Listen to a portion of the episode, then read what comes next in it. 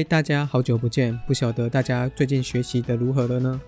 今天我们来谈谈之前几个讲当中虽然没有提到的概念，但在中国哲学或者是儒家哲学当中是最重要的概念，即是圣人。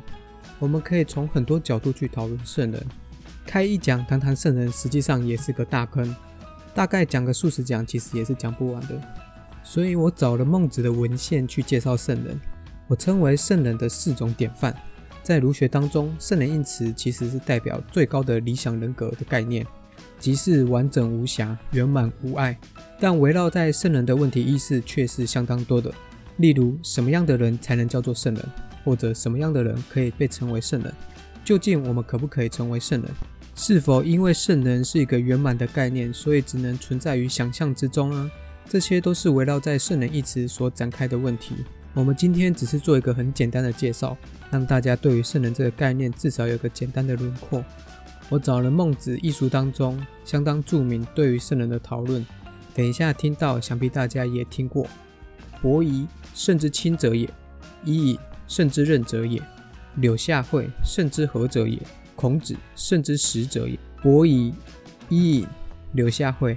和孔子是四位曾经活过的圣人，而孟子依据古书记载，将他们四个人分为四种圣人典范，分为圣之亲者、圣之任者、圣之和者、圣之实者。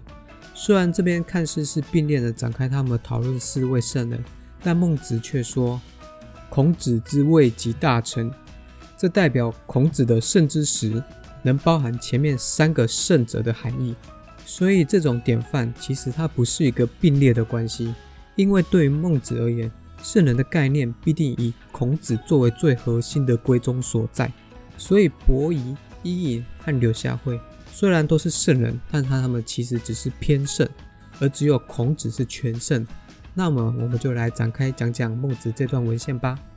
首先是伯夷，圣之亲者。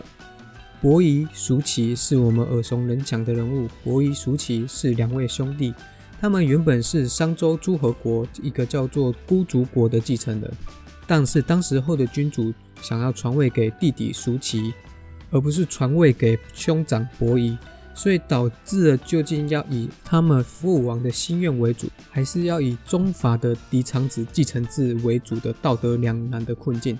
最后，伯夷和叔齐选择了第三条路，那就是逃离孤竹国，这样就不会面对这样的道德两难困境当中。那么，为什么孟子将伯夷称之为圣之亲者呢？因为伯夷能够做到治则进，乱则退圣人典范。依据宋代经学大家孙氏解释，所谓的治则进，乱则退，即是代表天下是正道的时候。就要求官辅佐君王。如果天下是无道的话，那就要辞退归于乡野，不会眷恋其位，所以被称为圣之清者。此清是指水流清澈的意思，表示伯夷作为一个如水流清澈一样的圣人。但我们同时要注意到，虽然孟子将伯夷称为圣人，但他只是一个偏圣。那这究竟是为什么呢？这就要牵扯到一个关键的人物，那就是武王。我们都知道武王伐纣的故事，纣王是商代最暴虐的君王，但即便是最暴虐的，但他依然是当时候的天子。而伯夷是商代的臣子，所以当武王伐纣的时候，伯夷和叔齐其实是跑出来反对的，甚至最后武王王成伐纣之后，改立周朝。伯夷和叔齐拒绝吃周朝的食物，最后绝食而死。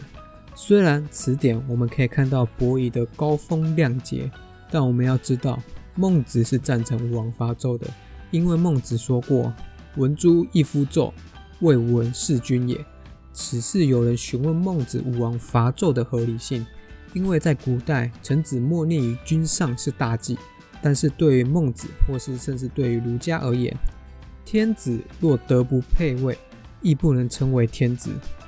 纣王暴虐在先，所以他已经失去了身为天子的资格，成为一个凡夫。所以武王伐纣只是杀了一个凡夫，而不是杀了自己的国君。因此，武王伐纣有他的合理性在。从这一点来看，孟子和伯夷对当时候武王伐纣的看法是相当不一样的。所以对孟子而言，伯夷仍只是一个偏胜，而不是全胜。因为伯夷仍不能正视纣王德不配位的问题，故而有所偏。接着，我们来谈谈伊尹胜之任者。伊尹诞生于夏商之际，当时候夏桀和商汤是并氏。虽然伊尹出身为奴隶世家，担任厨房一职，但他不甘于此，故而相传有一次在进餐的时候，在商汤面前分析天下的事情，获得商汤的赏识。并邀请伊尹担任官职，因为伊尹在商汤那边治理的太过优秀，所以商汤又举荐伊尹去夏桀那边担任，所以孟子才说“五救汤，五救桀者，伊尹也”。这代表伊尹在夏桀和商汤之间来来回回任职很多回。但我们都知道夏桀是夏代最暴虐无道的天子，所以伊尹最后还是回到商汤这边，并协助商汤讨伐夏桀。那么我们可以说回来，伊尹这个圣之任者是什么意思？这是因为伊尹能够治亦尽，乱亦尽。伊尹他能够在治世的时候担任官职，亦能在乱世的时候担任官职。治世即是辅佐商汤，乱世则是辅佐夏桀。在治世的时候担任官职，此不足以为言；但是要在混乱、毫无纲纪的朝政当中担任官职。那是相当具有风险的事情，所以孟子又称为圣之任者。但同样，我们要留意到，孟子将伊尹称为圣人，但仍只是偏圣，而不是全圣。这又是为什么呢？这还是因为伊尹在夏桀那边担任过官职。因为孔子说过：“邦无道，古耻也。”这句话的意思是在说，在混乱无章的国家担任官职是相当可耻的一件事情。因为对孔子来说，这个国家根本不值得辅佐。虽然我们得知伊尹去夏桀担任官职是因为商汤推荐的原因，但依这个思路，伊尹应当是拒绝的，所以造成伊尹达不到孟子心中的完美形象。那我们再来谈谈所谓的柳下惠圣之何者。柳下惠是春秋鲁国的士大夫。他作为圣人的典范，是被孔子和孟子两个人所称赞的。我们有一个成语叫做“坐怀不乱”，这个典故其实就是来自于柳下惠。这个故事是有一日夜里大雨，有一名淋湿的女子想要靠在柳下惠的怀里取暖。柳下惠起初是拒绝的，但后来不忍女子受冻，所以将其搂在怀里。一宿之后，柳下惠竟然没有任何越轨的举动。所以被女子称赞，此即是坐怀不乱。女子坐在柳下惠的怀里，柳下惠的心灵竟然没有任何的波澜。柳下惠的事迹其实并不多，那么为什么柳下惠会被孟子称为圣之和者呢？事实上，这个圣之和者其实是一个不好解释的问题，因为在孟子一书当中，这个字其实只出现过两次，一个就是圣之和者，另外一个是在谈。天时地利人和的问题，所以这两个“和”字又不能互相解释。我依据《说文解字》去理解这个“圣之”的“和”者的意思，《说文解字》称“和”为相应、相符的意思，所以“圣之和”者是指能够符合当时候的情况。我们简单的理解就是配合的意思，那么就可以解释为什么孟子说柳下惠是不修乌君，不卑小官。进不隐贤，必以其道。这句话的意思是在说，柳下惠不会因为辅佐无德的君王而感到羞耻，不会因为做了小官而感到委屈，在发达的时候不会埋没其他有贤人的人。这就是他心中的原则。